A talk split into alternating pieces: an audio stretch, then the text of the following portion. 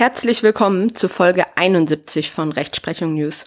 Besprochen wird ein Beschluss vom Oberlandesgericht Frankfurt am Main vom 18. Mai 2022 mit dem Aktenzeichen 2W 45 aus 22. Es geht mal wieder ums Mietrecht, also ein sowohl Klausur als auch praxisrelevantes Rechtsgebiet des besonderen Schuldrechts. Die wesentliche Aussage dieser Entscheidung ist, dass eine Vermietung beziehungsweise auch eine Untervermietung von Wohnraum pro Matratze sittenwidrig ist. Eingekleidet ist dieses materiell-rechtliche Problem in eine Entscheidung über Prozesskostenhilfe. Innerhalb dieser prozessualen Einkleidung geht es hier aber ausschließlich um das materielle Recht, so dass ihr nicht verwirrt sein solltet.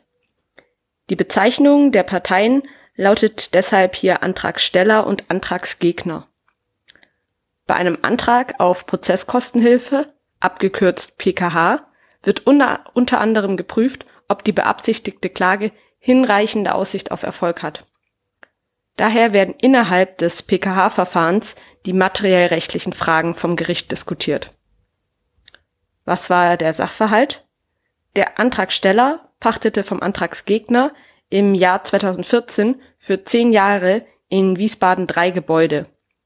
Er durfte die Gebäude zu Wohnzwecken nutzen und untervermieten.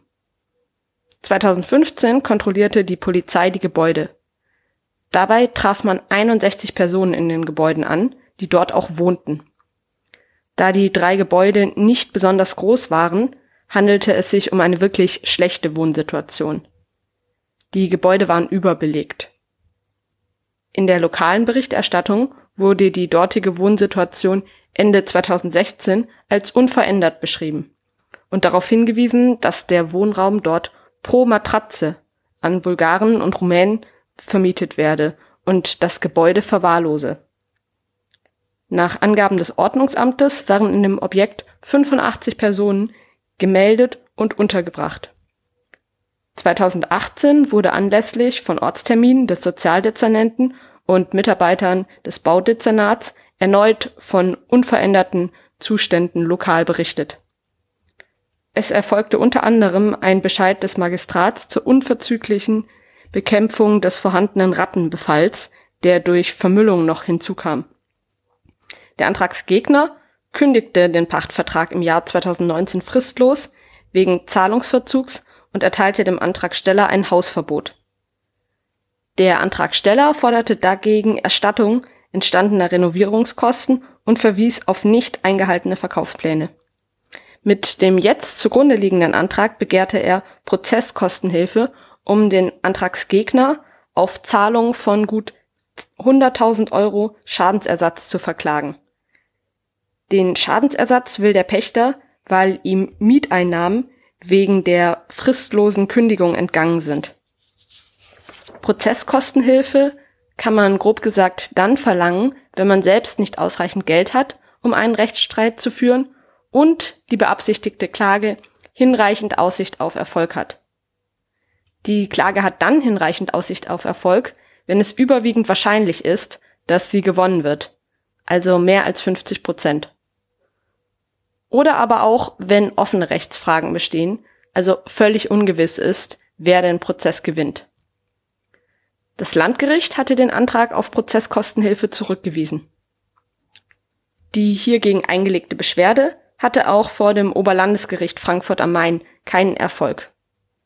Das OLG begründete seine Entscheidung damit, dass die beabsichtigte Klage nicht erfolgsversprechend sei. Dem Antragsteller stehen nach Ansicht des OLGs keinerlei Zahlungsansprüche gegen den Antragsgegner zu. Pflichtverletzungen des Antragsgegners im Zusammenhang mit dem Verkauf liegen nicht vor. Das Pachtverhältnis ist zudem wegen Verwahrlosung der Pachtsache und wegen Zahlungsverzuges wirksam fristlos gekündigt worden. Der Antragsteller hatte die Pachtsache durch Vernachlässigung der ihm obliegenden Sorgfaltspflichten erheblich gefährdet und sie unbefugt Dritten überlassen. Der Zustand ergibt sich aus den Feststellungen im ordnungspolizeilichen Bescheid des Magistrats. Zudem hatte der Antragsteller die Angaben in den Presseberichten nicht konkret bestritten. Durch das Hausverbot hat der Antragsgegner zwar verbotene Eigenmacht ausgeübt, ein Anspruch auf deshalb entfallene Mieteinnahmen stehen dem Antragsteller dennoch nicht zu, da das Pachtverhältnis bereits wirksam gekündigt gewesen ist, nach Ansicht des OLGs. Zudem wäre eine Untervermietung der gepachteten Räume angesichts des Zustands der Pachtsache schwer oder gar nicht möglich gewesen.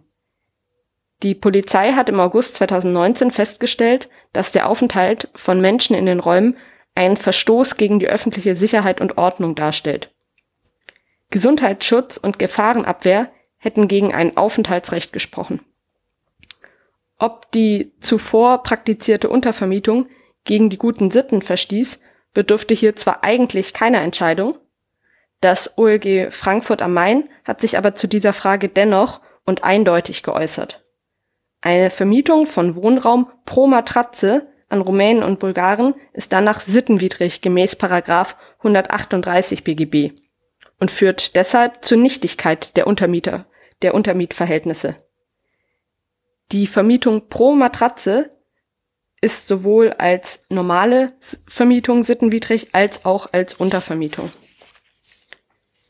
Diese Untermietverhältnisse verstoßen zudem gegen das Verbot der Überbelegung von Wohnraum. Das ist in Paragraph 7 HWO auf G, also dem hessischen Wohnungsaufsichtsgesetz geregelt. Danach dürfen nach Absatz 1 Wohnungen nur überlassen und benutzt werden, wenn für jede Person eine Wohnfläche von mindestens 9 Quadratmeter vorhanden ist. Und nach Absatz 2 dürfen einzelne Wohnräume nur überlassen und benutzt werden, wenn für jede Person eine Wohnfläche von mindestens sechs Quadratmetern vorhanden ist und Nebenräume zur Mitbenutzung zur Verfügung stehen. Wegen der Sittenwidrigkeit waren die Untermietverhältnisse nach 138 BGB nichtig.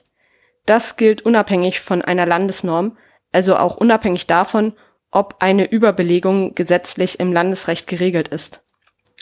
Wegen der Nichtigkeit der Untermietverhältnisse hat der Antragsteller keinen Anspruch auf die entfallenen Mieteinnahmen. Und daher hat seine beabsichtigte Klage keine Aussicht auf Erfolg.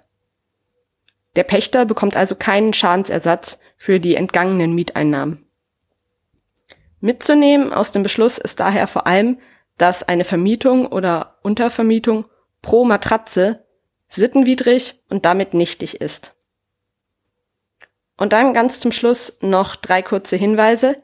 Erstens, wenn ihr Interesse an einem Hoodie oder einer Smartphone-Hülle mit der Aufschrift Ich bin Jurist, ich habe für jede Lösung ein Problem und ähnlichem habt, dann findet ihr das auf der Seite www.examenerfolgreichshop.myshopify.com.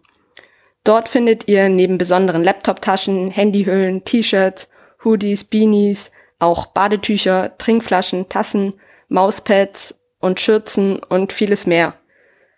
Auf vielen diesen Premium-Artikeln finden sich lustige Jurasprüche und auch viele andere schöne Designs, die eure Affinität zum Recht ausdrücken.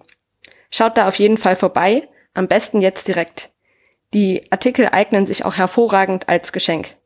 Ein Link findet ihr in der Beschreibung zum Podcast und zu dieser Folge. Die Einnahmen gehen ausschließlich in die Kosten für den Podcast. Wenn ihr euch also ein Mitbringsel in Form eines tollen neuen Mauspads holt, dann könnt ihr zugleich auf diese Weise den Podcast unterstützen.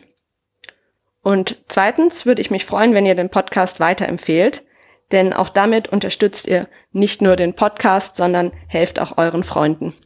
Und drittens, abonniert doch den Podcast, wenn ihr das noch nicht getan habt und schaltet die teilweise erforderliche Benachrichtigungsfunktion ein, damit ihr keine weitere Folge verpasst.